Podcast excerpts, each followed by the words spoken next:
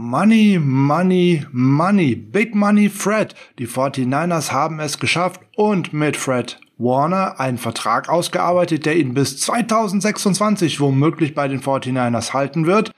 Dies und auch noch weitere Vertragsabschlüsse werden heute unter anderem Kurzthema sein und, und anschließend gibt es ein paar Premieren, unter anderem das erste Interview bei uns auf Englisch mit dem 49ers Insider Matt Mayoko.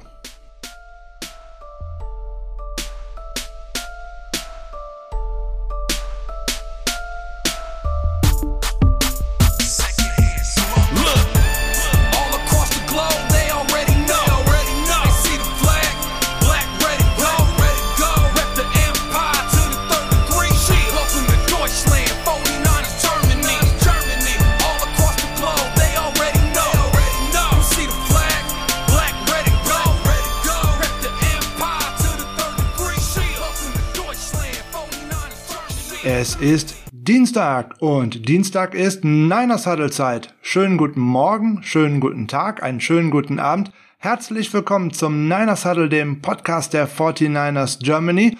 Heute bin ich mal der Interviewer Frank. Ihr werdet gleich genau erfahren, warum. Wir blicken zunächst einmal auf die News of the Week. Das wollen wir heute tatsächlich mal schnell abhandeln, weil hauptsächlich geht es um Zahlen. Und die schönste News, die wir in der vergangenen Woche bekommen haben, war natürlich, Wenige Tage vor dem Beginn des Training Camp haben sich die 49ers und Fred Warner auf eine Vertragsverlängerung geeinigt. Der Linebacker verlängert um fünf Spielzeiten und kann bis zur Saison 2026 bei den 49ers bleiben und dann fast bis zu 95 Millionen Dollar verdienen. Davon bekommt er 40,5 Millionen in Garantien und wird durchschnittlich 19 Millionen Jahressalär bekommen. Und damit haben ihn die 49ers zum bestbezahlten Off-Ball-Linebacker der Liga gemacht.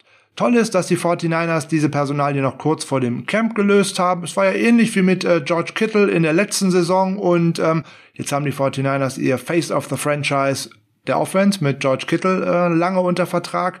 Dazu das Face of the Franchise der Defense jetzt, den Captain der Defense, Fred Warner. Das ist doch auf jeden Fall zu Optimismus. Der Vertrag ist ähm, in erster Linie vielleicht sieht er teuer aus, ist er aber mal wieder nicht so wirklich. Das ist wieder Parag Marate und seine ähm, Magie, die er hierbei zum Tragen bringen kann, weil im Endeffekt sind es zwei Verträge in einem und äh, die letzten beiden Jahre 2025 und 2026 sind äh, sogenannte Void Years und das dient eigentlich nur dazu zur Steuerung, ähm, dass man ein bisschen Cap nach hinten verschieben kann und damit der Vertrag besser unter das Roster passt und ähm, der Clou daran ist, ähm, die 49ers können die beiden Jahre sozusagen zurückkaufen, dass sie dann auch tatsächlich ähm, ausgespielt werden würden. Dafür würde einmal ein Sonderbonus nach der Saison 2024 fällig. Das wären einmal 3,6 Millionen. Und dann stünde Warner tatsächlich bis Ende 2026 oder der Saison 2026 unter Vertrag. Hervorragend für die 49ers. Äh, Fred Warner ist der Kopf der Defense. Das wird sich auch nicht ändern, wenn jetzt der gute Nick Bosa zurückkehrt. Fred Warner wird in dieser Saison äh, wahrscheinlich noch flexibler eingesetzt werden. Ähm, der neue Defensive Coordinator, der Mako Ryans, hatte ja auch schon angekündigt, dass man hier und da ein bisschen aggressiver spielen möchte. Und dazu sollte Warner eigentlich der Schlüssel sein. Ich wage mal keine allzu bolde Prediction und denke, dass er am Ende der Saison mit fünf oder sechs Sacks auch dort stehen wird und ähm, Schön, dass Warner bleibt, da können wir uns drüber freuen.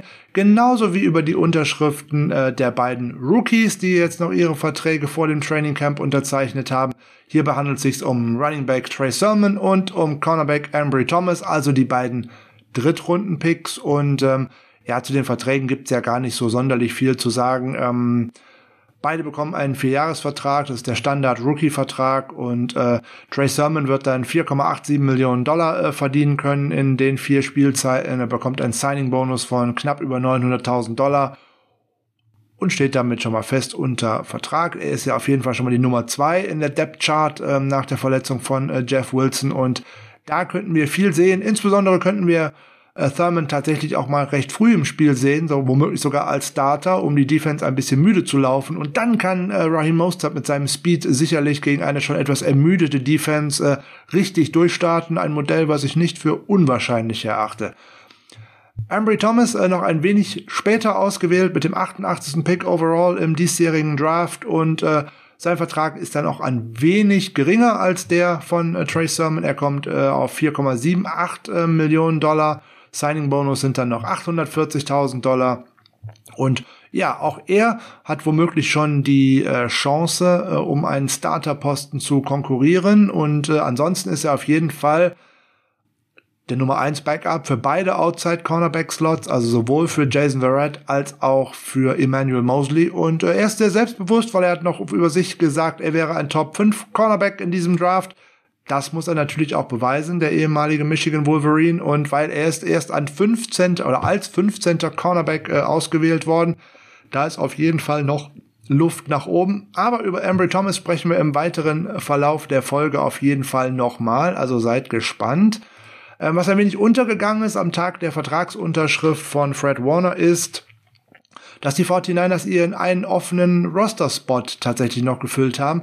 Und sie haben auf dem Waiver Wire zugeschlagen. Und zwar haben sie eine Simba Webster geclaimed von den Los Angeles Rams. Webster ist ein Wide Receiver, der aber eigentlich in seinen zwei Spielzeiten in der NFL zumeist als Kick- oder Punt-Returner zum Einsatz gekommen ist und äh, die Rams haben ihn in äh, zwei Spielzeiten 21 Partien eingesetzt. In der vergangenen Saison wurde er sogar in allen 16 Partien eingesetzt. Allerdings nur in acht Snaps mit der Offense, dafür aber 257 Special Team Snaps, was dann schon 59 Prozent entsprach und äh, er kann sowohl als Punt als auch als Kick-Returner eingesetzt werden, aber er spielt auch nicht unbedingt nur den Returner, sondern er ist auch tatsächlich zum wahrscheinlich hier und da auch als Gunner im Einsatz. Und da kam er letzte Saison auch äh, auf 12 Tackle und hat äh, ein Special Team Grade bekommen von Pro Football Focus von 76,3.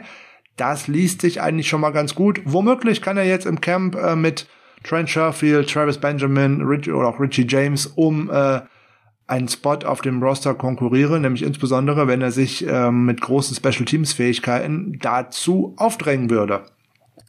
Dann noch eine traurige Nachricht. Die NFL und insbesondere aktuell die New York Jets, aber auch die San Francisco 49ers und auch einige andere Teams trauern um Greg Knapp. Der langjährige Assistant Coach äh, erlag an den Verletzungen aus einem Fahrradunfall von vergangenem Samstag. Äh, Knapp arbeitete zuletzt für äh, Robert Saleh in, als Passing Game Coordinator bei den New York Jets. Er ist seit 23 Jahren Assistant Coach in der NFL für sieben Franchises gewesen und äh, seine Coaching-Laufbahn in der NFL hat er begonnen bei den 49ers und dort stand er auch als Quarterback äh, unter Vertrag für drei Spielzeiten, hat es aber nie aufs Spielfeld geschafft, sondern war nur in der Preseason äh, dabei und auch äh, schon mal auf der Practice Squad. Äh, großer Verlust, äh, wie gesagt, ein Verkehrsunfall und ähm, ja, unser Beileid an die Hinterbliebenen. Ähm, der gute Greg Knapp hatte dann unter anderem auch mit den äh, als Quarterbacks-Coach mit den Denver Broncos den Super Bowl gewonnen und äh, er lebt in Danville in Kalifornien, beziehungsweise lebte in Danville in Kalifornien. Er hinterlässt eine Ehefrau und drei Töchter. Unsere deepest condolences. Ähm, ein großer Verlust, viel zu früh. Er ist nur 58 Jahre alt geworden. Das war's dann heute schon mit dem Newsblog und wir kommen zu ja, einer ganz neuen Kategorie hier bei uns im Podcast. Wir haben einen Interviewgast. Und zwar einen Amerikaner, und zwar einen sehr bekannten sogar.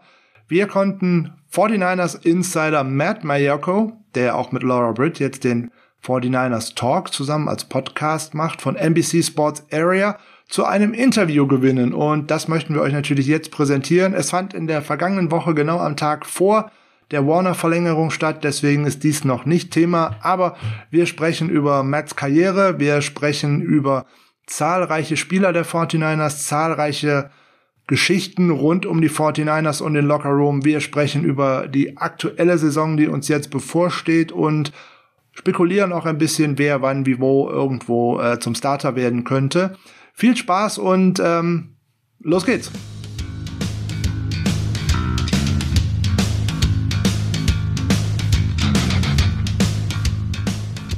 There are several first todays in our episode. For the first time, we have a 49ers insider as a guest, an American, and for the first time, we have an interview in English. So I apologize in advance for my English because reading and listening is something completely different than speaking. But the opportunity is too tempting, so let's go for it. When you think of a 49ers insider, you really only think about one man, one person, and we actually have the great pleasure to have Matt Maiocco from NBC Sports Bay Area and 49ers Talk, which he now co-hosts with Laura Britt as our guest on the show. Hi Matt, this is a dream come true for me right now because I've been following the 49ers through your work for many, many years, and now I get you to welcome to the Niners Huddle. Awesome. I'm totally excited. Oh, Frank, thank you so much. I, I, appreciate it. I know you and I have communicated for many years. And um, I tell you what, listening to you speak English, I wouldn't know have known that this is your first podcast you've done in English because it sounds great to me. And I'm I'm really honored to connect with you and your followers and all the fans in Germany. So thanks again for having me on. Great. Matt, you are now entering your 27th season covering the 49ers. Uh, that's a quite long time. can you take us on a journey through your professional life and uh, can you explain how to got to your job and how it's evolved over the years?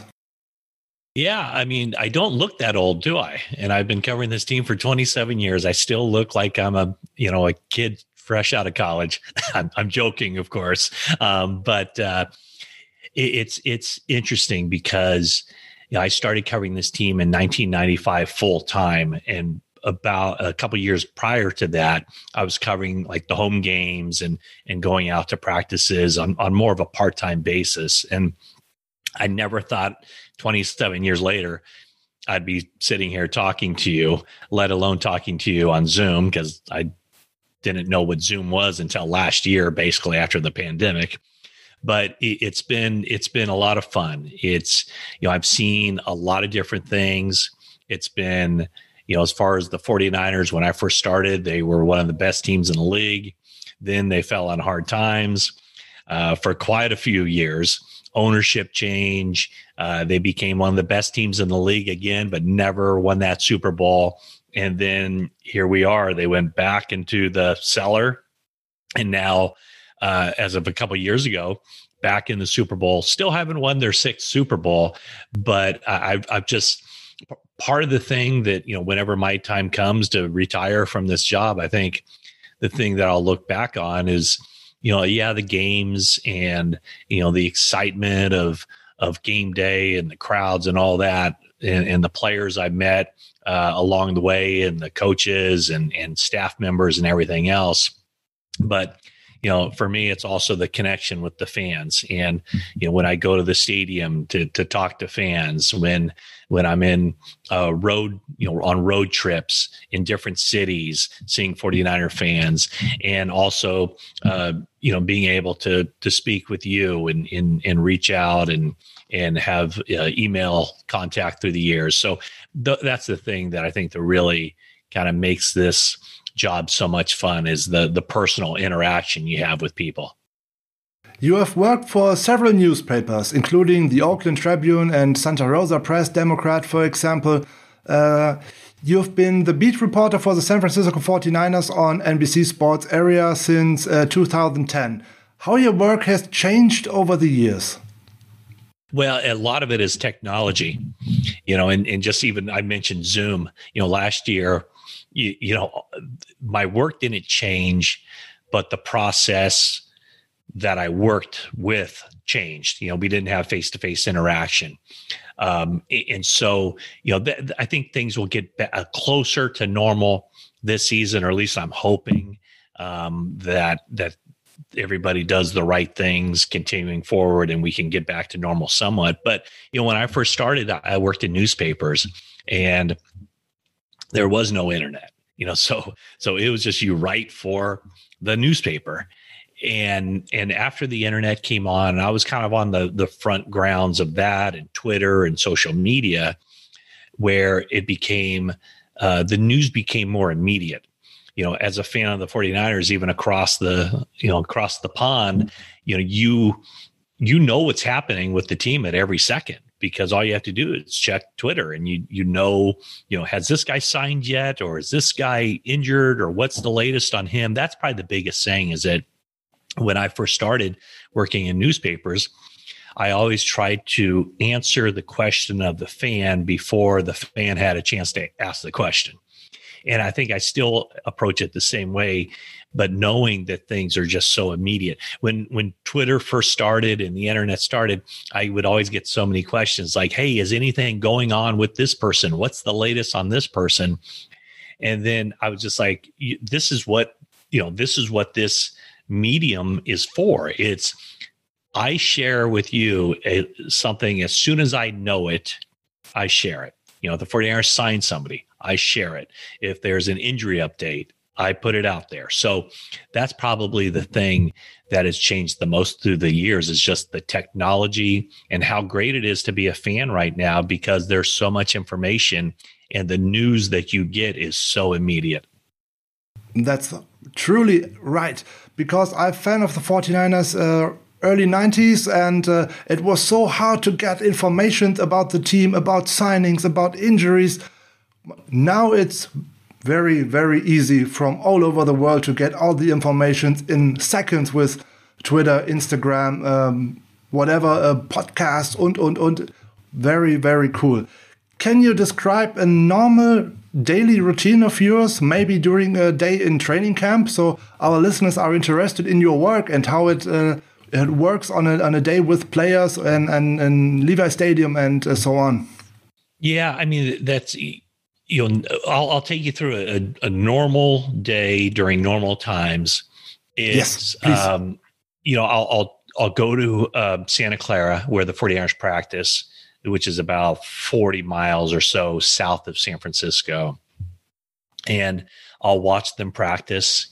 Um, you know, this is during training camp and be able to observe, you know, who's playing well, which guys are injured, which which uh, where, where, guys are playing, or all the all the kinds of things that you would see by watching a team practice, and then you get an opportunity to talk to the head coach. Uh, in this case, you know Kyle Shanahan for the past four years, going into year five. Ask him any questions about stories I might be working on, and then also talk to players. And so, you know, a lot of it is, um, you know, just kind of seeing what I see. Um, observing, forming opinions, and then asking questions and and creating dialogue with you know coaches and players to what I would consider paint a picture of what's going on with the team. So uh, any information I get, you know, talking to front office people or whatever else, sometimes you talk to people and you go, "Hey, that you know, maybe they say something that that in your mind, hey, that's a good story for me to do, you know, tomorrow or the next day or whatever. So that that's what it is. I mean, it's watching the team um, and then also talking to you know multiple people every day, uh, players, coaches, team executives to help paint that picture and provide more information for you and, and other fans, not just here, but you know, like I said, around the globe. And what does your daily routine look like on game days? Is something different uh, to normal days? Yeah, I mean, it, it's still pretty much the same thing. Is that you're watching, you're observing, and then you're asking questions. Um, for me now that I'm not just written, you know, I, I'm not just a writer. I'm also on TV. So I have the pregame show that we have at NBC Sports Bay Area. And then I'm I'm tweeting you know injury updates and other things you know who's playing what positions. Um, you know this guy got benched. This guy's seeing more playing time you know stuff like that. And you still have that opportunity to ask questions afterward. So i i i, I write i tweet i i take you know videos and photos before the game or after the game. Um, i also do a podcast after the game um, so it's a little bit of everything. And even, you know, out here in, in San Francisco, KNBR, the radio station, you know, I have, uh, I appear on their pregame show. So uh, my, my game days are pretty busy doing a lot of different things. Do you have a direct access to the players, coaches, or executive? How do such interviews work, or do you have also to wait for public press conferences? Yeah, I'd say um, I do have uh, access to certain players, certain executives, certain coaches. Um, I think a lot, you know, the, the team will provide coaches, players uh, for the media. Um, and also, you know, there's a lot of information gathering that goes on in, in speaking with agents. Um, and so it, it's there's a lot of different parts to that.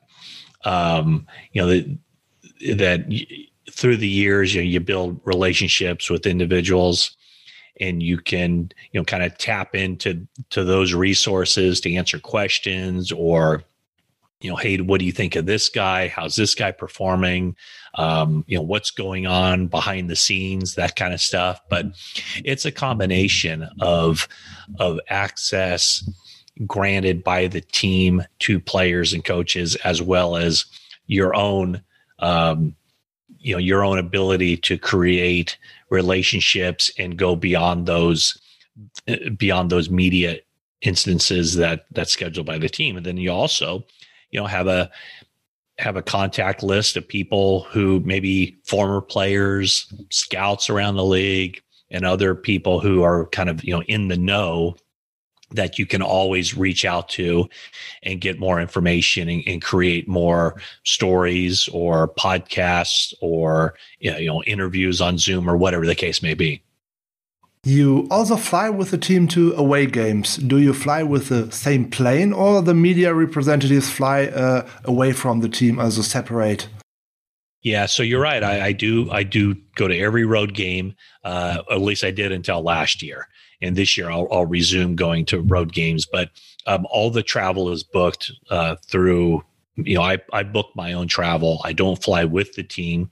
Uh, the team uh, travels typically for an East Coast game or a couple time zones away. They'll fly on Friday for a Sunday game and then they come right back after the game. So like literally from the locker room, they're showering and they're they're you know getting dressed and doing all that stuff, they will go straight to the team bus and the team bus will take them straight to the airport. So generally, you know, I'm still at the stadium for several hours after the game writing my stories and then typically I take a flight back home on Monday morning after a Sunday game. So I don't although I travel with the team, um, sometimes I stay in the same hotel as the team, but I do I do travel separately in that I book my own travel.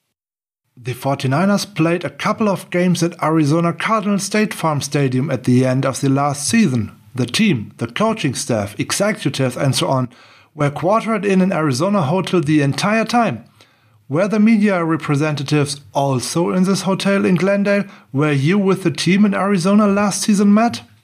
Yeah, so last season I did not travel. I, I did not step on a plane from uh, the NFL scouting combine, which was only what two weeks after the Super Bowl, um, until just recently. I took a trip to North Dakota to meet up with with Trey Lance's family and and former coaches and and saw Trey Lance himself. Uh, but for you know more than a year, I did not get on a plane for any kind of work activity. So last year, when the team was in Arizona, you know me and I think all the other reporters remained in the Bay Area. Um, so you know at that point, the all the access through the team with coaches and with players were all done on Zoom. So I did not go to Arizona with the team, and the only times I saw them play were the home games at Levi Stadium. Uh, that uh, you know there were no fans there but there was you know a handful of media allowed to to go to those games. And so th- those were the only times i saw the team play in person. You have already published written uh, four books. Uh, did a publisher approach you or did you to get a publisher with your idea of the book? Uh, both. Uh, there were a couple of books that i did where the publisher approached me and said hey this is our idea. Would you be interested and then there was uh, the the last book I did was uh, Letters to eighty seven, and that was one where um, more or less uh, we approached the publisher, knowing that this was a book that they would probably like to do, and I had mutual contacts with people who had relationships with the publishing company. Um, and so Cameron and Company is the the publishing company out of Petaluma, which is um, north of San Francisco, and um, they they did that. So it, it, can work a number of different ways, but it, it's for me the the process has been pretty easy because um, either publishers reached out to me to do the book or um, I kind of had a, a, strong idea that the publisher would be interested in the book. Uh, that that being the letters to 87, which was uh, the letters that I compiled, uh, written by fans um, about Dwight Clark, you know, one of the all-time most popular 49ers, and and I wrote an essay for it, as did uh, Eddie DeBartolo, former owner, Joe Montana, uh, Ronnie Lott, uh, Kelly Clark, Dwight's wife, and then Brian Murphy from KNBR. So uh, that's how that all worked out. What can you tell us about of the making of the book Letters to 87 uh, and what does the memory of Dwight Clark mean to you personally? Yeah, I mean, I, I owe a lot to Dwight Clark. I mean, I, I, just I feel like if if Dwight hadn't made the catch uh, on January 10th, 1982, maybe the 49ers um, you know, the 49ers certainly wouldn't have five Super Bowls. They probably wouldn't have uh, as big a worldwide fan base as they do, um, e- even 40 years later. Um, and that's isn't that amazing? I mean, we're coming up on the 40th anniversary of Dwight Clark making the catch. Um, he did that January 10th, 1982. Of course, this postseason will be uh, 2022. So 40 years later. Um, and then once I, so I, I was a fan of the 49ers growing up and I saw that. And that was, you know, I watched it. I wasn't at the game, but I watched it on TV and it was just a wild, exciting, exhilarating moment. And then many years later, when I got into the business, I got to know Dwight Clark very well. He was a general manager of the 49ers. So we always had a good relationship. And just a couple weeks before he passed away, uh, well, actually, there was about a month or so, two months before he he passed away, he had told me um, how much he always wanted. You know, he loved hearing stories from the fans. He always wanted to put together a book of of what people were doing at the time of the catch and I and I told him, hey, you know, I can put the word out there and get fans to write in letters, and and we got tons of letters, and they were great. And two weeks before he passed, I went up to where he was living at the time, Whitefish, Montana, and myself and Ronnie Lott and Keena Turner and some others sat around his bed and read letters uh, to him from the fans and one of the last things he said to me was, you know, can we make a book out of this? You know, could this be a book? And I, I didn't want to promise him something that I couldn't deliver, but I said, I don't know that it can be a book, but you know, working at a, a TV station, NBC Sports Bay Area, I said, I, I know we can do a great documentary. And so we did that. And I think you can get it worldwide if you go to YouTube um, just just search for letters to 87 documentary and it's about a 30 minute documentary and the popularity of that documentary really opened the eyes of the publishing company and that's how the book came to be so to me it was a, a tremendous passion project uh, i did not receive a penny for my work because dwight's kind of his dying wish was that that money any money raised off this project would go back to former 49er players in times of need. And so there's a, an organization set up called the Golden Heart Fund um, that supports former 49er players because the NFL does not do a great job of taking care of the older players. And that was a passion of Dwight's. And so we've we've been able, thankfully, to, to raise quite a bit of money that goes back to the people that Dwight Clark called my guys. You know, I I want to take care of my guys. That's what he said. And so, you know, thankfully through this project, we've been able to do that. Two of your books are also in my bookcase, especially Letters to uh, 87 has touched me very much. Can you describe your relationship to Dwight Clark and bring us closer to this wonderful and much too early uh, deceased person? You have uh, probably you have one story that tell us something about uh, Dwight that nobody knows? Well, I, I, probably have a lot of stories that, that, I could share with you, but you know, when when I came in and I was I was covering the the 49ers, he was the general manager. So he was the person making the decisions on on players and this was in the early 1990s or mid 1990s. And, you know, one of the first times I, I met him, you know, we were talking and he was, you know, I was kind of telling him what, you know, about myself and, and cause I knew everything about him. And, you know, he, he told me, he goes, Hey, I'll, help you do your job as much as you, as I can. He goes, I'll make one promise to you. He said, I will never lie to you. He goes, I might not always tell you the entire truth, but I'll never lie to you. And so um, from that moment forward, I was like, man, this guy, he's a he's a good guy. You know, he's a really good guy. He never lied to me. Uh, there were time, there was one time, in fact, where he told me something that didn't end up being true.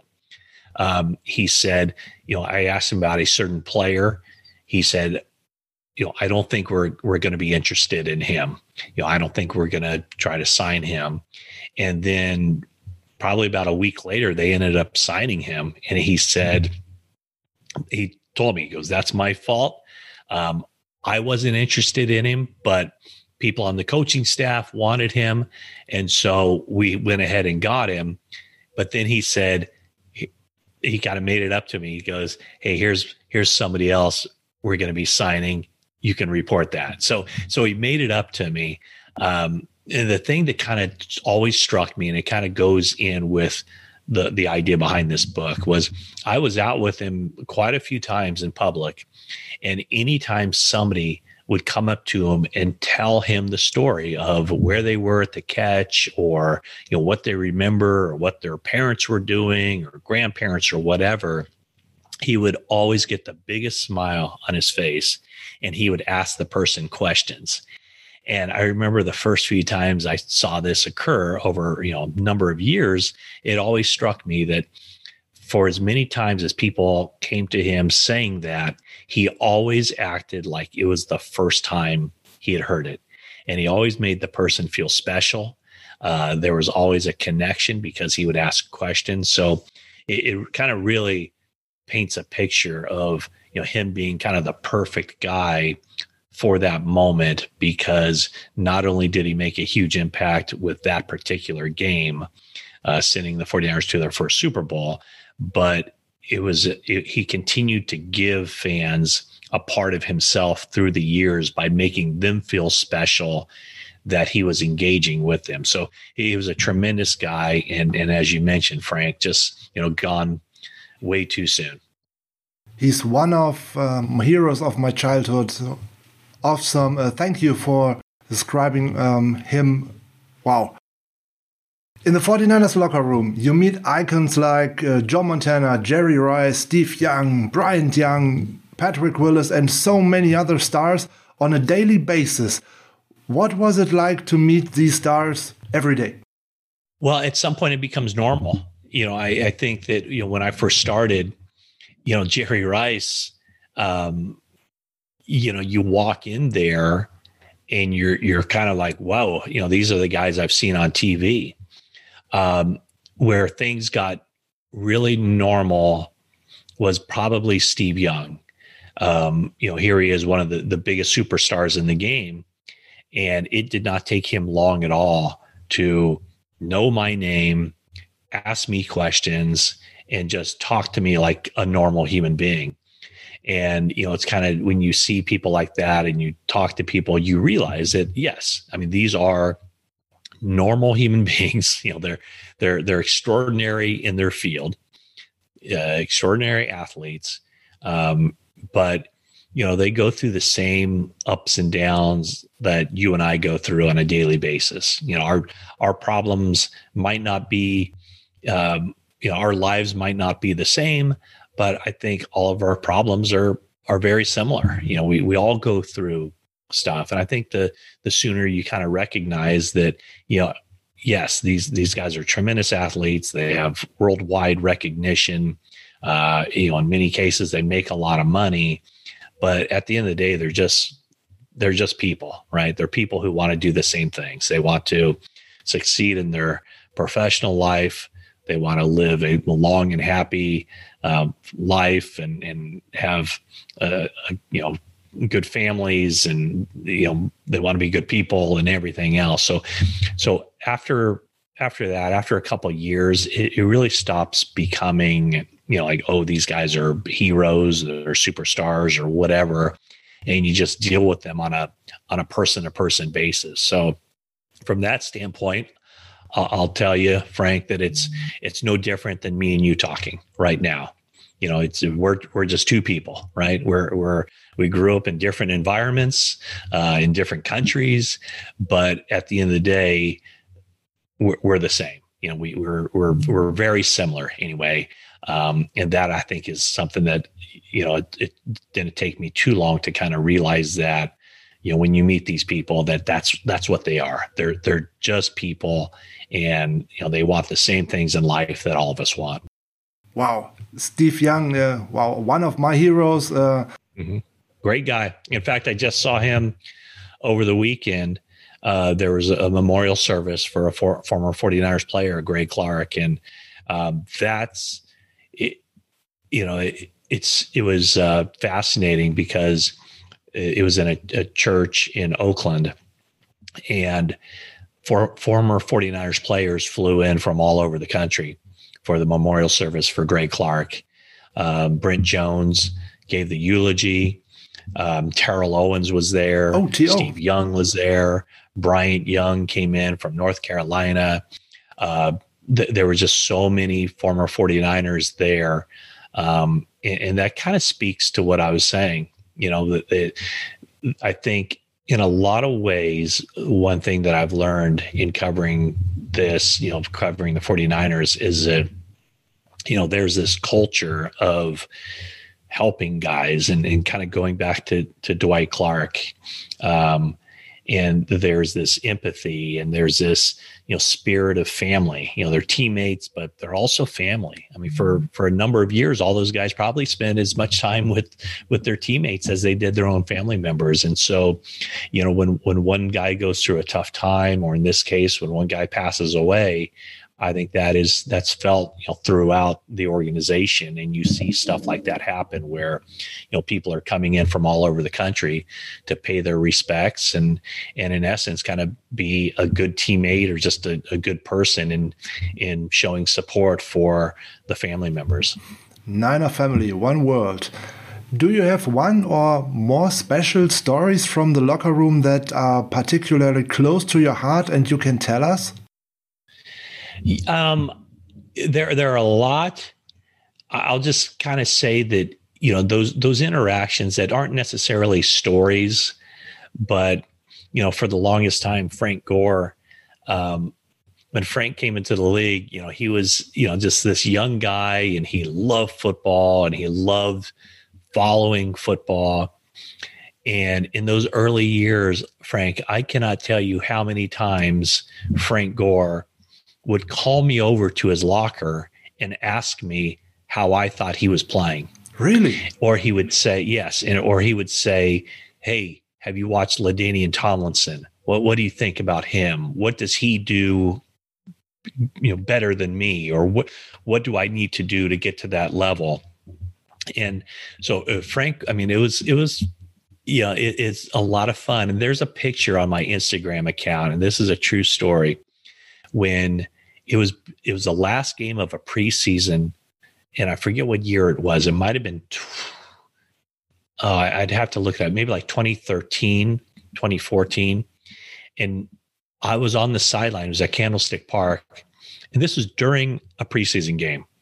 Frank says, Hey, do you think if I get to four, if I get to 10,000 yards and we win a Super Bowl, I can make it into the Hall of Fame? No. And and he kind of you know like this is during a game and i thought well that's kind of funny that he would say that.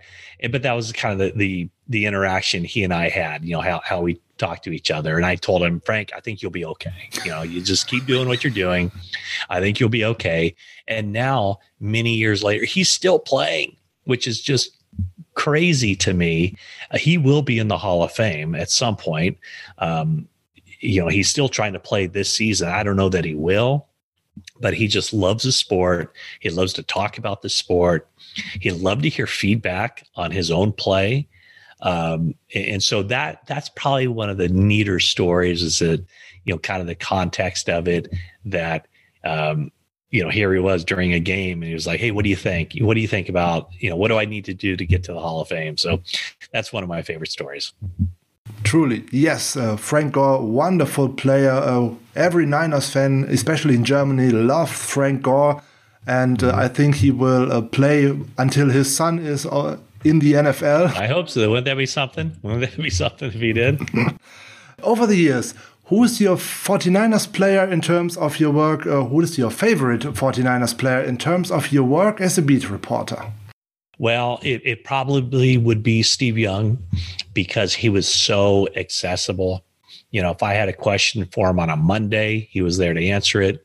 On a Wednesday, on a Thursday, on a Friday, like he was just so good and was patient.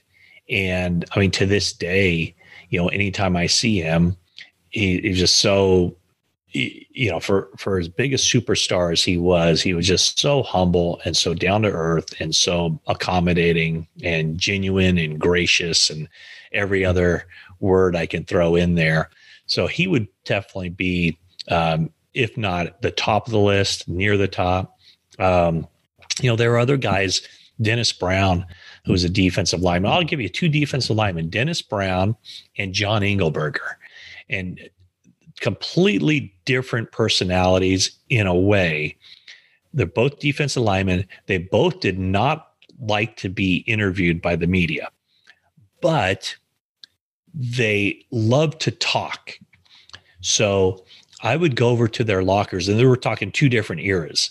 Dennis Brown was before John Engelberger, but we I would go over there and we would have some of the craziest conversations that you could never even imagine. And I'm not gonna I'm not going to tell you what they're about, but we those two guys I I developed kind of friendships with, but I never quoted them because it, we never talked about football. You know, we talked about other things and kind of offbeat stuff and and but they were always at their locker. Nobody ever went to talk to them because they didn't they didn't want to be interviewed.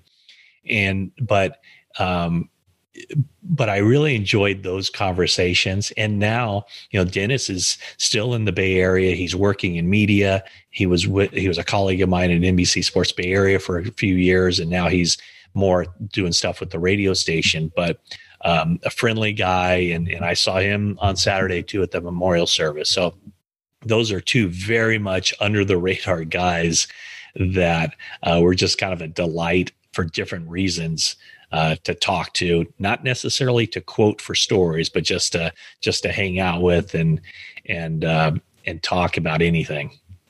Do you have still contact to former players apart from game game days, interviews, or like like friendship? Yeah, I do. I mean, I, I, I don't know if, yeah, I'd say friendships. Um, it, it's interesting after you get done covering a, a person. I've never really what I would consider have a friendship with a player but your relationship changes after they move on or after they retire or whatever the case may be. So, you know, there there are certain guys that I would say, yeah, um, I am friends with. Um, you know, Gary Plummer would be one guy that I I speak to on occasion. Uh, Dennis Brown. Um, yeah, I mean, there are guys, you know, through the years. Um, heck, I would even say Steve Young. You know, Steve Young occasionally will you know, shoot me a text or, um, you know, talk to him on occasion. Um, you know, Keena Turner is somebody like that. Roger Craig, somebody like that. And I never covered Keena or Roger as players, but I've developed, you know, friendships with them, uh, relationships with them. So there are a number of guys. Um, I would say there's probably, you know, 15 or 20 former players that I do remain re- remain in contact with. Um, so yeah, I mean, I, it, but it's funny. Like I, I wouldn't say that I, there are current players that I will text or call or whatever, but it's a very professional thing. Um, but once once a player leaves the organization, um, you know, coaches, I have I have good relationships with coaches. Um, either retired or coaches in other teams now. that I knew from their time with the 49ers. So, yeah, I think, you know, the relationships do carry on after a player retires or a coach retires or a player moves on or a coach moves on. Maybe you can uh, arrange a former or current 49ers player to be our guest on our podcast. This would be awesome. Yeah.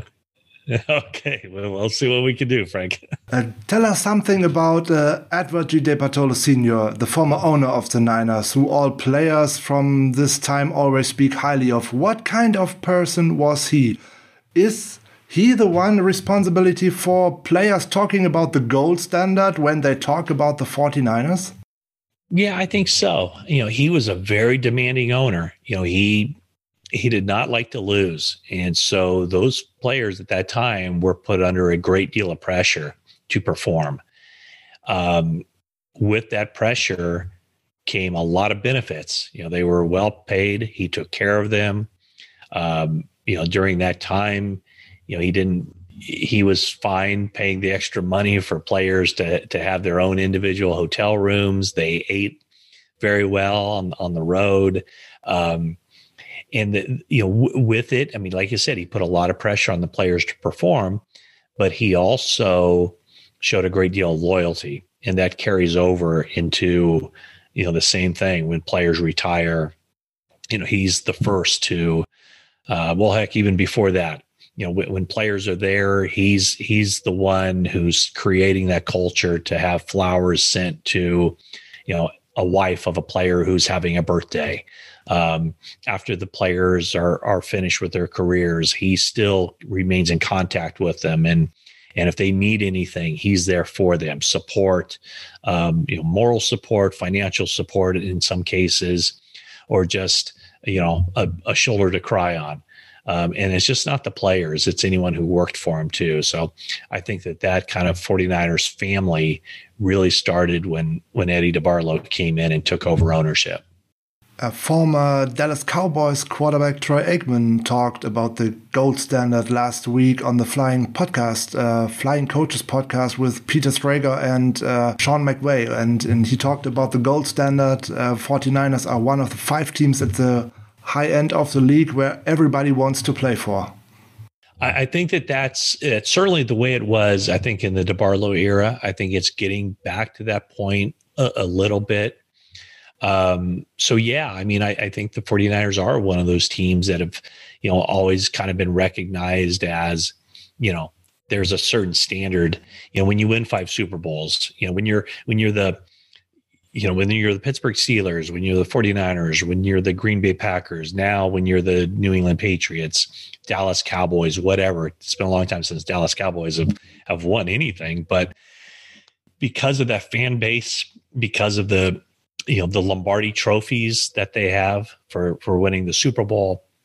You know, the, it it kind of creates this you know Super Bowl or bust mentality, right? If you don't win the Super Bowl, was it a successful year? And so I think that that's probably what's being talked about is that there's um, there's an expectation that you know good isn't good enough.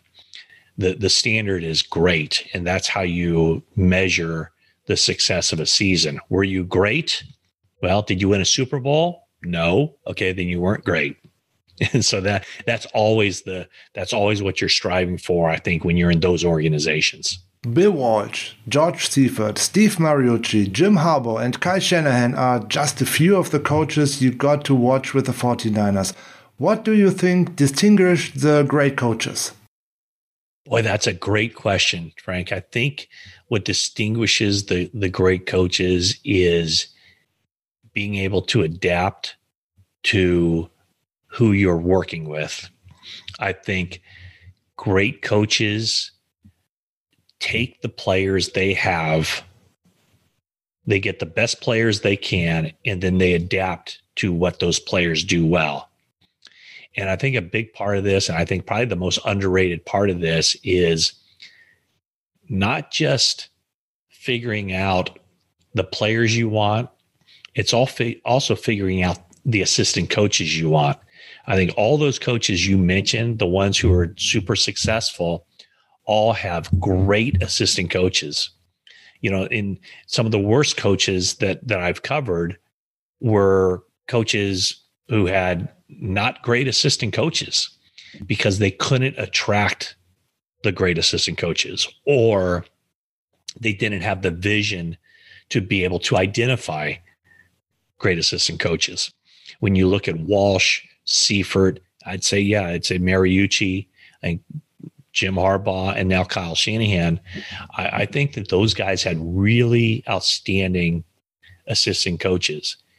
And I'm just trying to think all the other coaches that we didn't mention that I've covered with the 49ers had really, you know, relatively speaking, really bad assistant coaches. And so I, I think that those are two of the things that that kind of strike me the most is is the ability to um, take advantage of players' strengths, keeping the players believing, giving them enough leeway so that they there's accountability and that they can kind of run the show. You know, you you can't be a babysitter, but you can't also just, you know, let them run around and do whatever they want to do.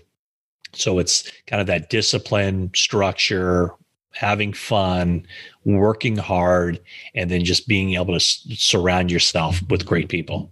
Kyle's father, Mike Shanahan, you witnessed as an offensive coordinator with the Niners. He was offensive coordinator under uh, George Seifert. Were you convinced he would have a great career as head coach and win two Super Bowls? I didn't know Mike as well. I was kind of on the outside, a little bit looking in on that. I covered him kind of part time. Um, you know, so much of of Mike Shanahan's career up to that point was kind of tainted by the Raiders experience and his difficulties with with Al Davis and how he got fired there. And um, but I do know that Mike was always considered an incredibly gifted offensive mind. And Steve Young always talked about how you know Mike Shanahan was really into the details and was kind of difficult to play for because he was just such a stickler for the details and going over stuff time and time again. And and he was kind of tireless in that way. So you know i think that mike shanahan is is one of those coaches who was a great offensive mind a really good head coach but you didn't see it until you know he got there with with john elway. Um, you know his, his, years with you know great quarterbacks were a lot different than his years without great quarterbacks. That said, you know, the, the Broncos never won anything until Mike Shanahan was there. So, you know, it's it, that that's a, a really good example, I think, of taking taking a really good player, eh, I mean, a great player, right, and making him even greater, and being able to structure things in a way that pushes the team over the top. And and Mike Shanahan is a, a tremendous offensive mind and you know was a was a highly successful head coach with the Broncos. And he has with the Broncos great assistant coaches, Bobby Turner, uh, for example, mm-hmm. or Alex Gibbs uh, as yeah. offensive line coach or offensive line guru. Which 49ers coach, uh, head coach, or assistant coach, uh, whatever, has impressed you the most over the last 27 years? Well, you know that you mentioned now that you mentioned Alex Gibbs, I would say Bob McKittrick. You know, Bob McKittrick was the offensive line coach for the 49ers, and they never really invested much in the offensive line. They left it up to Bob McKittrick to kind of, you know, pick people and and turn them into players. And yes. he was he was all about the smaller offensive linemen who were athletic, who were agile, who could make you know certain blocks and the offensive line was something that you know bill walsh never really touched the offensive line was something that um, you know george seifert n- never really touched that was bob McKittrick's thing and so you know there have been a lot of great coaches you know who've come through the 49ers that i've seen most of the the you know the, the outstanding ones you know would move on to other jobs or get head coaching jobs but what what separated Bob McKittrick was that he was in one role. He did it well. He did it for a number of different coaches. He was as brutally honest as you could imagine. Like whatever Bob McKittrick was thinking, he would say it. And so he, he's probably the first guy whose name really pops to my mind, and of course he died. Boy, how long ago was it now? I mean, it was probably close to 20 years, I think, that that he passed away. Um, so, uh, it, what a legacy, though. You know, five Super Bowl rings as certainly one of the more impactful assistant coaches I've ever been around. Great answer. And which coach has not lived up to the high expectation placed on him? Um, are you saying former 49ers coach, a head coach, or just coach in general? Uh, head coach. Um, well, you know what? I thought the 49ers made a really good hire when they hired Mike Nolan as head coach. He he what? came in, he came in as you know a longtime defensive coach. He you know his his father um, was was obviously Dick Nolan was the 49ers head coach. Yes. And I thought he came in with a really good plan and I thought he'd be a, a, a successful head coach. Now, he made some pretty bad missteps along the way in relation to how the quarterback situation, how that all played out. But what's interesting is that he was able to put together a really good coaching staff. I mean, think about it. His first offensive coordinator was Mike McCarthy. 49ers had one of the worst True. teams in the league, but yet the Green Bay Packers hired Mike McCarthy to be their head coach. Well, then he brings in Norv Turner. Norv Turner oh, yes. a very good great offensive, offensive coordinator. coordinator. Great offensive coordinator. Again, the 49ers weren't great because they had really bad talent. But then the Raiders, I'm sorry, it was the Chargers, I believe. Chargers. The Chargers hired Norv Turner to be their head coach. So his first two offensive coordinators were really good hires who got plucked by other teams to be their head coaches. And then he had, you know, some swings and misses along the way. But if you had asked me after a year or at the time they hired him, after one year, I thought he was going to be, you know, I thought that the the pairing, the tandem of Mike Nolan and Scot McCloughan would ultimately be good for the 49ers. And of course, you know that it wasn't. So if you're asking me, um, who did I think was a good hire at the time who turned out to not have the success I would have thought? That would be my answer, Mike Nolan. What do you think of uh, Jim Tomsula as head coach or uh, even Chip Kelly? I think Chip Kelly is a very good college coach. And in yes. fact, I think that UCLA will have a really good season. Um, he's not his system simply did not work at the NFL level. There was yes, a bit of a tempo offense. There was a no bit way. of a, a, gimmicky element to it, and that's why I think the Philadelphia Eagles were so successful year one. But ultimately, it, it wasn't a complex system, and it just it didn't work. And it was difficult for him to hire defensive coaches because of the stress that his system puts on defensive coaches. So he wasn't going to get a great defensive coordinator. Jim Tomsula was a, a good defensive line coach, very good defensive line coach, who should not have been a head coach.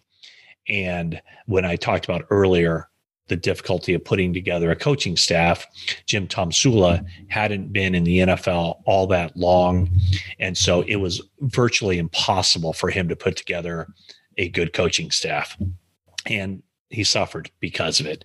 You know, so uh, those are two guys that, for for very obvious reasons, didn't succeed with the 49ers. And I do think that um, you know Jed York made the right call in getting rid of both of those individuals after one season. And the other part, you know, the the year, the first year of Kyle Shanahan, people were saying, well, are they going to fire him too? Because his record is no better than Jim Tomsula's or Chip Kelly's. And what I said at that point is like, well, you can see where this is going. You can see that there's a system in place on offense and there's a system in place on defense that that can sustain success in the NFL. And you did not see that with Tomsula and Chip Kelly and their coaching staff. So um, that's why I think you look beyond the record a lot of times when you're talking about a coach and a coaching staff because you know you can't tell me that Kyle Shanahan was a worse coach in 2020 than he was in 2019.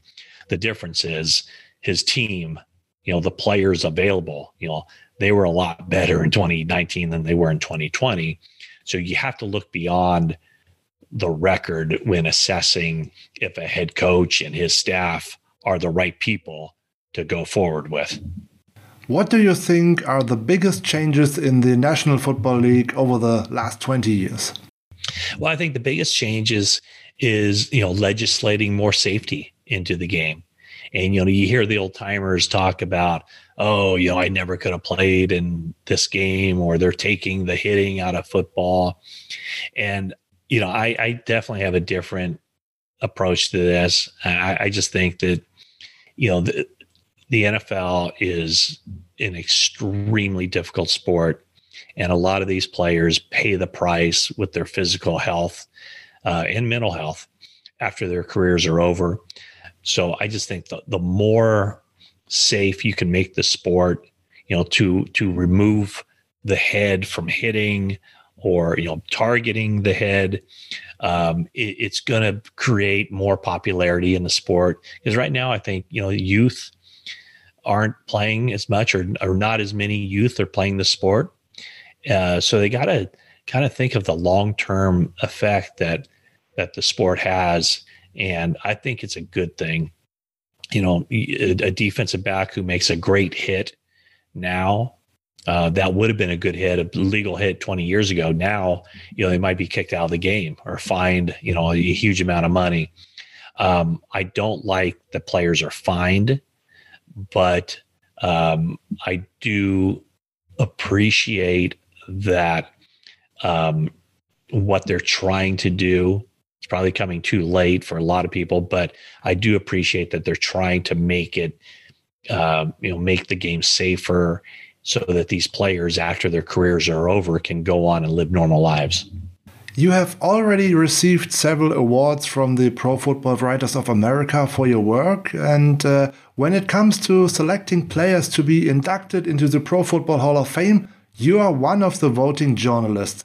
Can you please tell us about the process behind this election?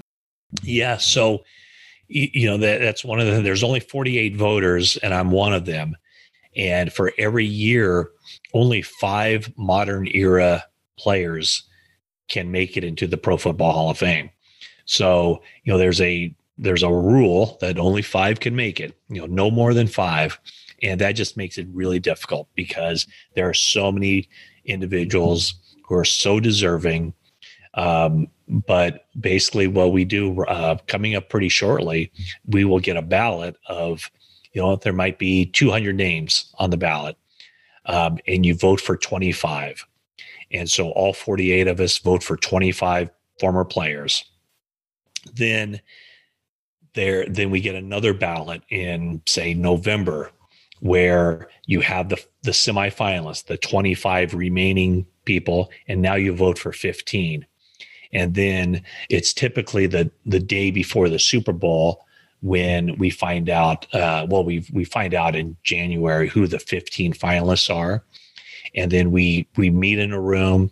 This year is d- done over Zoom, but we meet, we talk it through, we go through every player of the 15, and then we ultimately vote for 10 of the 15. And then the ballot comes back. Here are the 10 finalists or the, the 10 final people. Now you vote for five.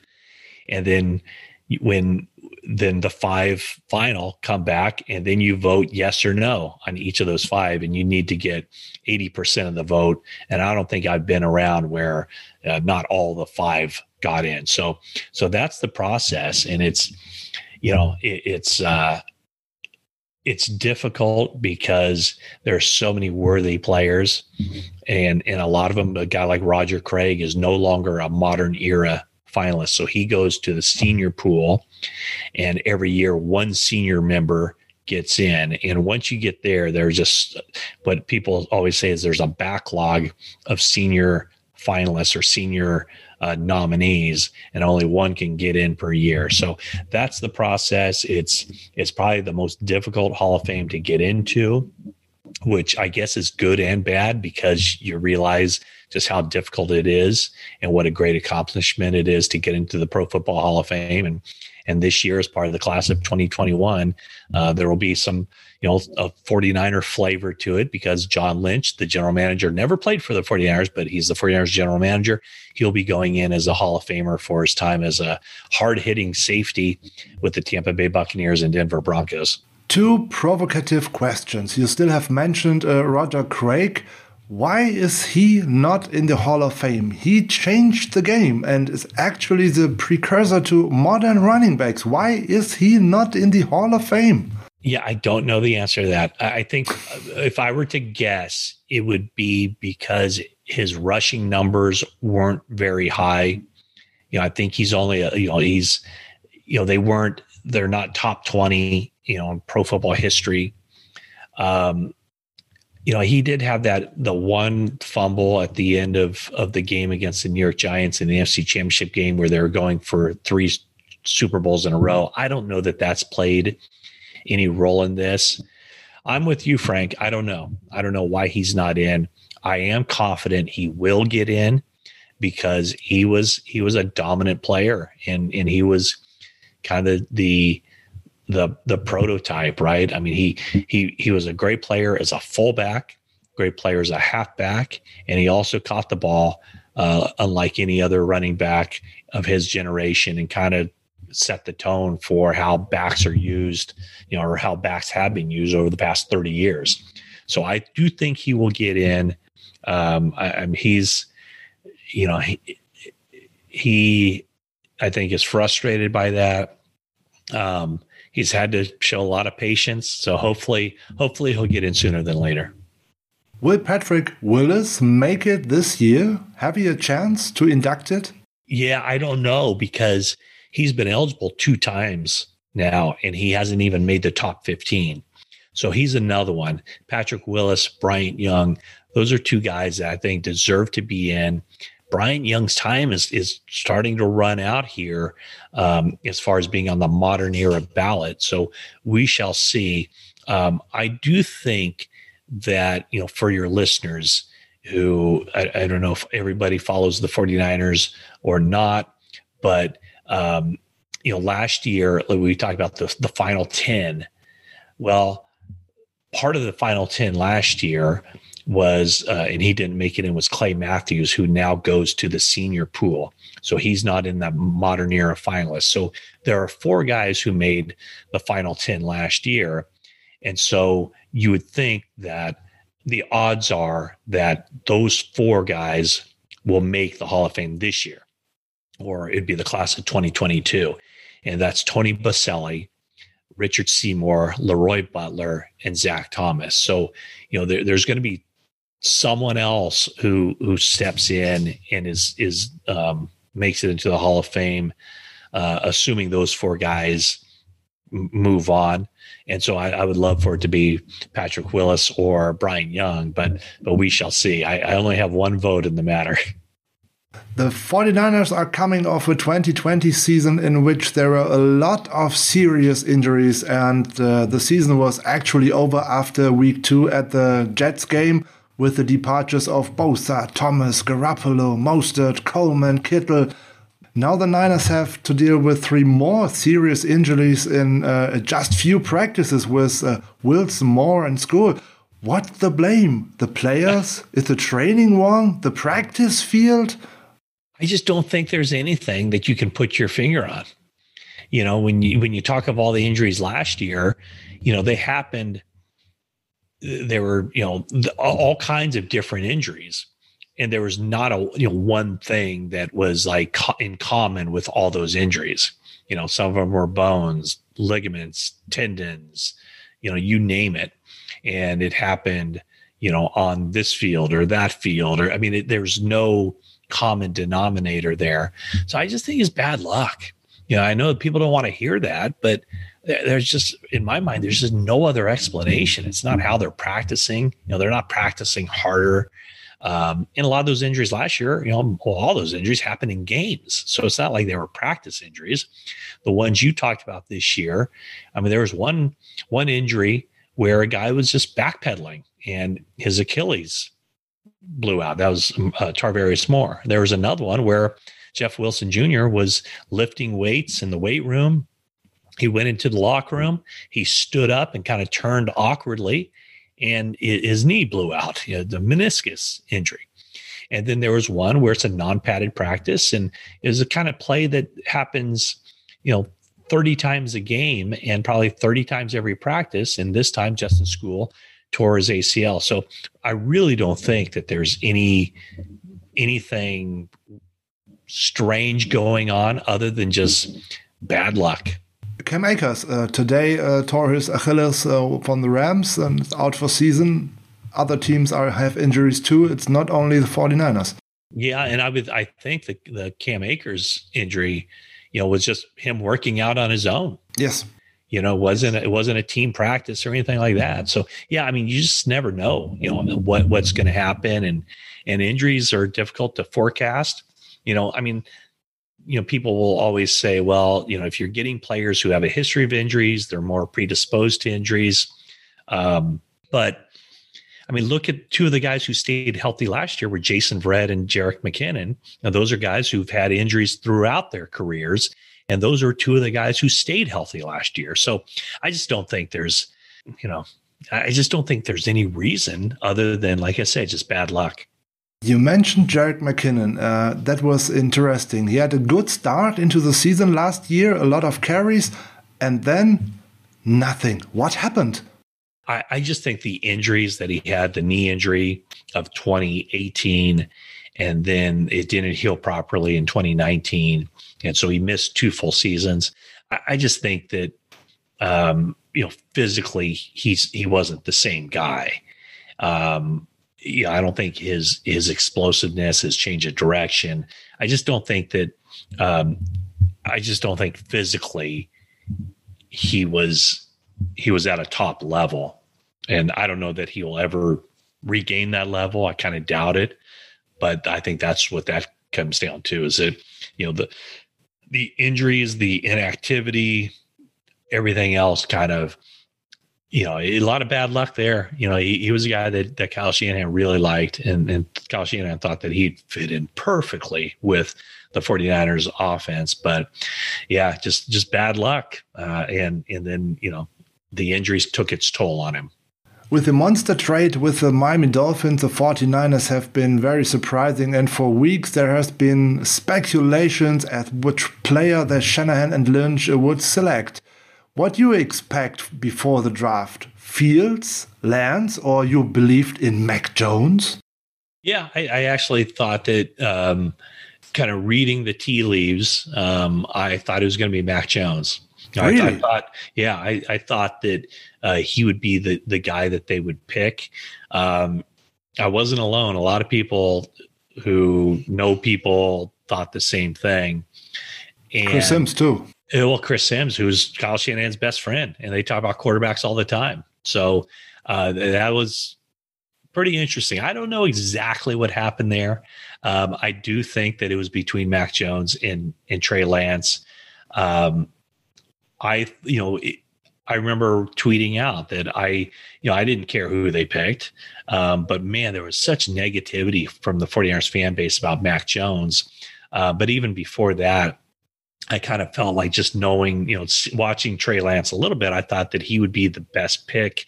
But you know, you don't know everything. You don't you you know, I'm not able to talk to guys and get to know them or and and base an opinion off of that. I just, you know, I kind of looked at their the styles that they play.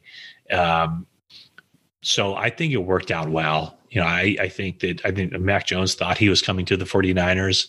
I think ultimately he ended up in a good spot because, you know, he goes to New England and they're happy to have him. And I think the fan base there is happy to have him. I think Trey Lance uh, comes here and there's not pressure for him to get on the field right away. He's in a, a situation that's a quarterback friendly system. He'll have a good supporting cast. I think he's a popular choice among the fan base. So I just think it worked out well for, for everybody involved. Do you think the 49ers felt pressured after the Los Angeles Rams took Matthew Stafford in a trade from the Detroit Lions? Um, the 49ers were interested in Stafford too. According to Shanahan, at least uh, that's what he said on the Flying Coaches podcast with Peter Schrager and Sean McVay in last week. Yeah, I don't know that they felt pressure because um, obviously, if they had somehow found a way to get Stafford, Stafford would be the starting quarterback now. Um, with Trey Lance, they're not expecting him to step in right away and play. So I think they, I don't think they felt pressure to make a change that will have a huge impact this year. I just think as they kind of outline where they want to go in the future, that that's what they wanted to do. I, I, think that they made the decision that you know Garoppolo's under contract for two more years, this season and the next season. He's not going to be around beyond that. It's hard to fathom that he'll be on the team next year at this time. So it was done more for the future of the organization rather than you know helping them right now, which any other quarterback, Matthew Stafford, they made a phone call about Aaron Rodgers. Um, obviously, those, you know, if they had somehow managed to get one of those quarterbacks, then um, you know that that would have been something that was done more short term than the long term addition of Trey Lance. Will Garoppolo stay with the 49ers for the full season, or will something happen between now and the trade deadline? Um, I don't think they can trade him because I don't know that another team, unless there's an injury, I don't think another team's going to take on his Spots huge contract. Full. Yeah, twenty five million dollars. That's that's a lot of money.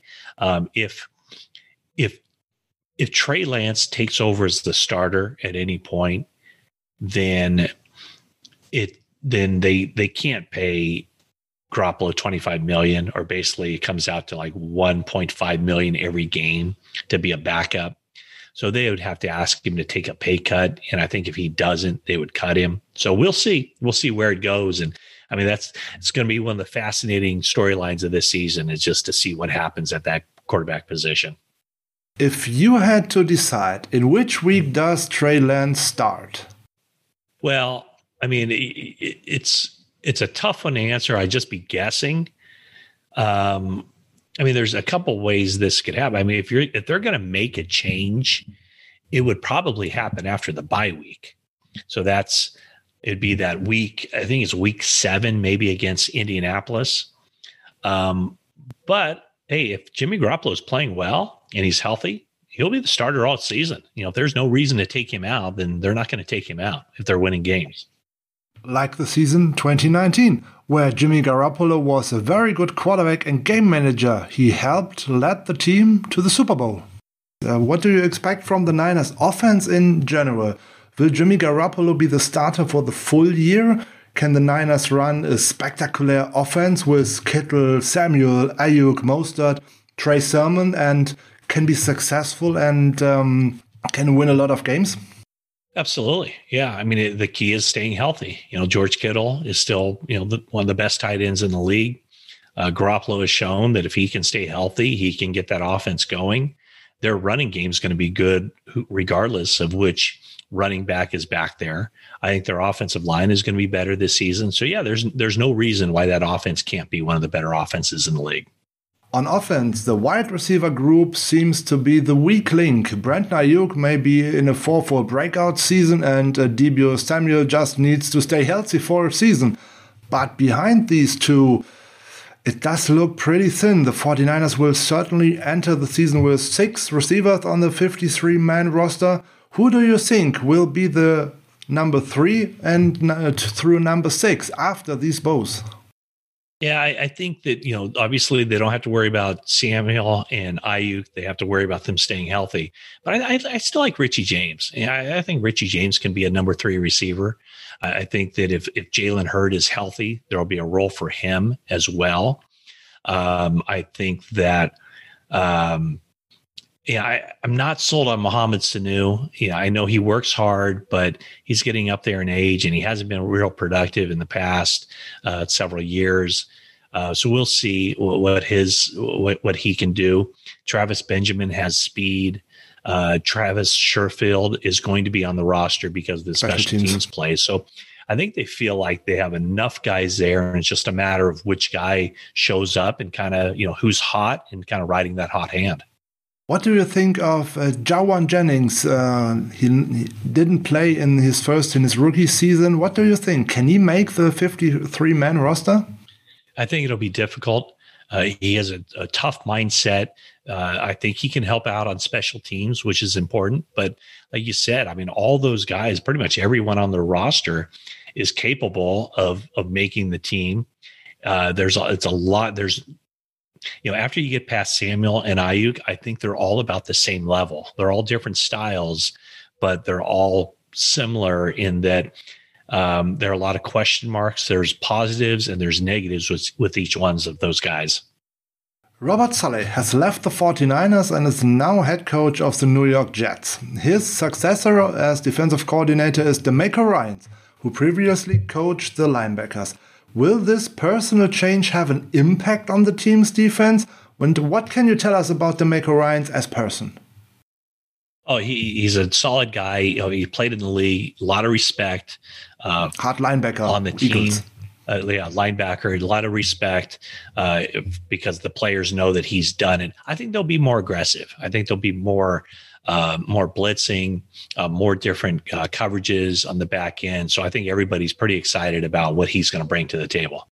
Will it all come down to Nick Bosa's form on defense, or will we see Dee Ford on the field? What do you think?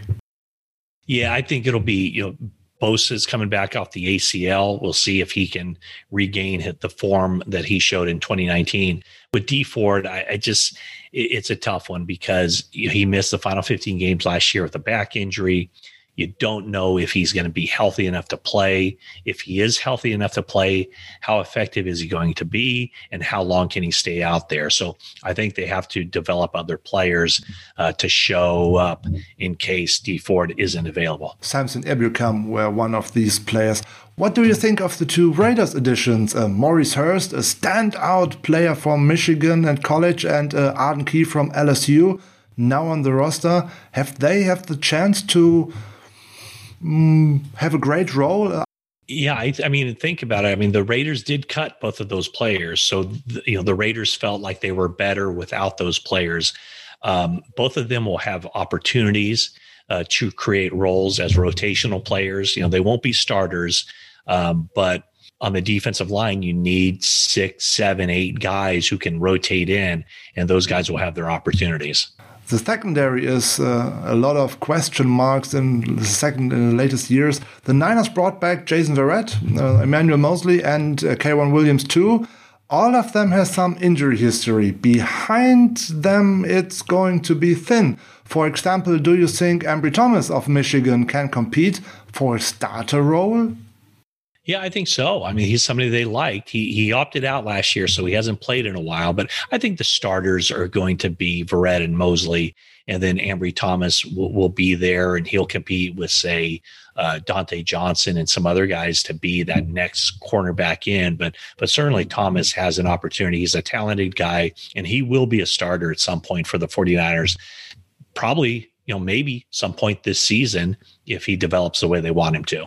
The Niners start the season at the Detroit Lions. So far, the team has started twice in history in Detroit, and they ended up holding a Lombardi trophy each time. Is a super run possible for the 49ers in this upcoming season? Yeah, absolutely. I mean, they have a talented team. Um, they're they have as good a chance, I think, as any team in the NFC of going to the Super Bowl. And it's just a matter of all the things we've talked about, Frank. It's you know the, the avoiding injuries. It's you know it's players kind of living up to their potential. So yeah, I mean, I think they enter this season with high hopes, and um, you know before we start looking at how teams develop and what injuries impact teams, I think the 49ers have to head into this season feeling just as good as any team in the league about their ability to make it all the way to the Super Bowl. A little outlook behind 2021. The 49ers have brought back numerous players on one year contracts, especially on defense. Will there be a shakeup in 2022? The Niners will have a lot of free agents, plus no first round pick and the salary cap is going up again, but they don't have a lot of room to maneuver because of the contracts already are in place. Well, I think they could have a lot of room to maneuver if Jimmy Garoppolo is back. Million? You know, and they have because the, the salary cap will be rising. Garoppolo would be on the books for 25 million next year, and so yeah, I think they do have some some room to maneuver. You know, they want to get Fred Warner signed up, you know, for a long term contract this year. So yeah, I, I mean, the, yes, they do have some guys on one year contracts. Some of those guys are older, but um, you know, I think it's one of those things where they'll see how this year plays out and determine where they want to go for the future after they see how some of those guys performed this year. Actually, we were supposed to meet for the interview last week, but the situation around Richard Sherman uh, got in the way. He was arrested after trying to break into the house of his parents in law. Before that, there was a drunk driving and a traffic hazard. He now faces five charges. What can you tell us about the situation around Richard Sherman? Yeah, I mean, I, he they're non-felony, uh, misdemeanor, five charges. Um, you know, he he came out with a statement that you know he's he's remorseful. He he alluded to you know some mental health issues that that he's working through. He he vowed to get help. Uh, the 49er, you know, he's a free agent, so he doesn't belong on any team right now. Uh, you know, I don't think the 49ers were all that interested in bringing him back to the team because of some of those younger guys that we talked about. You know, they they want to get the door open, leave the door open for Jason Verrett, for Emmanuel Mosley, for Ambry Thomas. And so I don't think he's coming back to the 49ers. I don't think he was regardless, but they still want to help in any way they can because he's gone through some some obviously some pretty difficult times uh, with with his family. Um, and you know, it's it's I think uh, the focus kind of shifts away from Richard Sherman, the football player, to just Richard Sherman, the person, and taking care of of his own personal mental health. Um, and and you know, it's a fortunate thing that nobody got injured.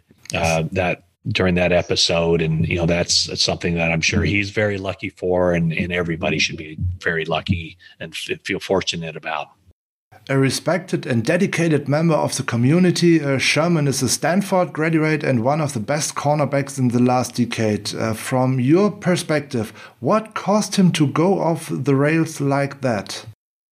You know, you never know. You know, you never know what's going through, uh, what's happening with a person in their personal life.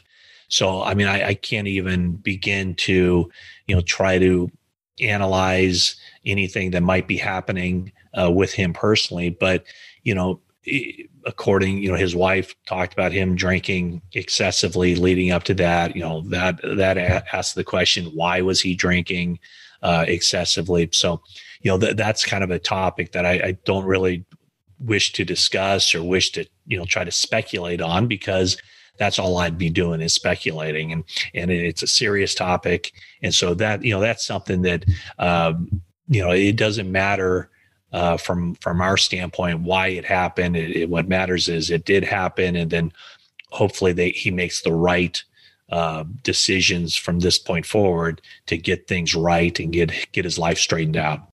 What does a possible suspension by the NFL means for his career? Well, I mean, he's not with a team right now, so you know, we we shall see if if he's going to have any opportunities. Uh, the league will look into it. Um, in in that would fall under the personal conduct policy. Uh, you don't have to be arrested. You don't have to be charged. You don't have to be convicted in order to uh, be subject to NFL penalties. So we'll all that stuff will play out here as time goes on. And and Richard Sherman right now is not on an NFL team. He's a free agent, and we'll see if if um, if a situation comes along for him where he can continue on with his NFL career. But right now, that's very much up in the air. Now we've talked a lot about the 49ers, but do you have a college team you follow and root for? My college love are the Michigan Wolverines. I have a semester abroad in Arbor, and unfortunately, Jim Harbaugh and his brand of old school football coaching is still kicking. The gap between us and Ohio State is widening.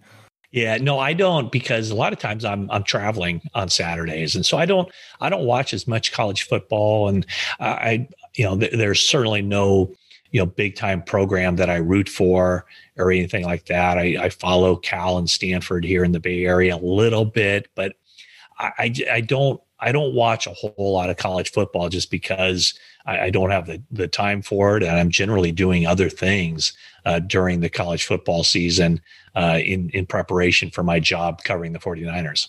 Dear Matt, many, many thanks for this entertaining and interesting interview. It was absolutely fantastic. All right, Frank, thank you so much for reaching out. I appreciate it.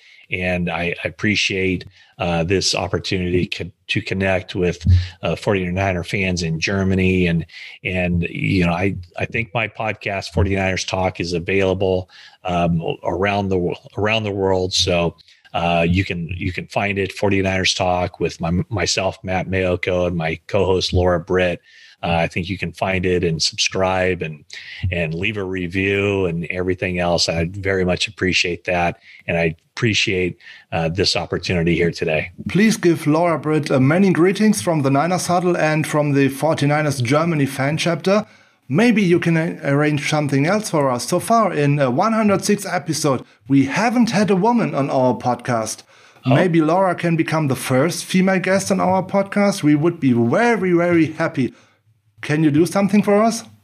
We we can do something. We can get you Laura Britt, maybe. We can get you Jennifer Lee Chan, who's my colleague at NBC Sports Bay Area. Great. Uh, two two wonderful women who know uh, the 49ers inside and out, and they would be um, remarkable guests on your podcast, Frank. So we'll we'll try to work something out there. Awesome. I have been trying to get Cynthia Frelund from NFL Network for an interview, but so far my efforts has been unsuccessful.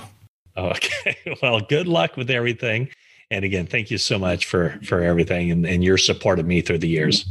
Thank you, Matt. It was fantastic.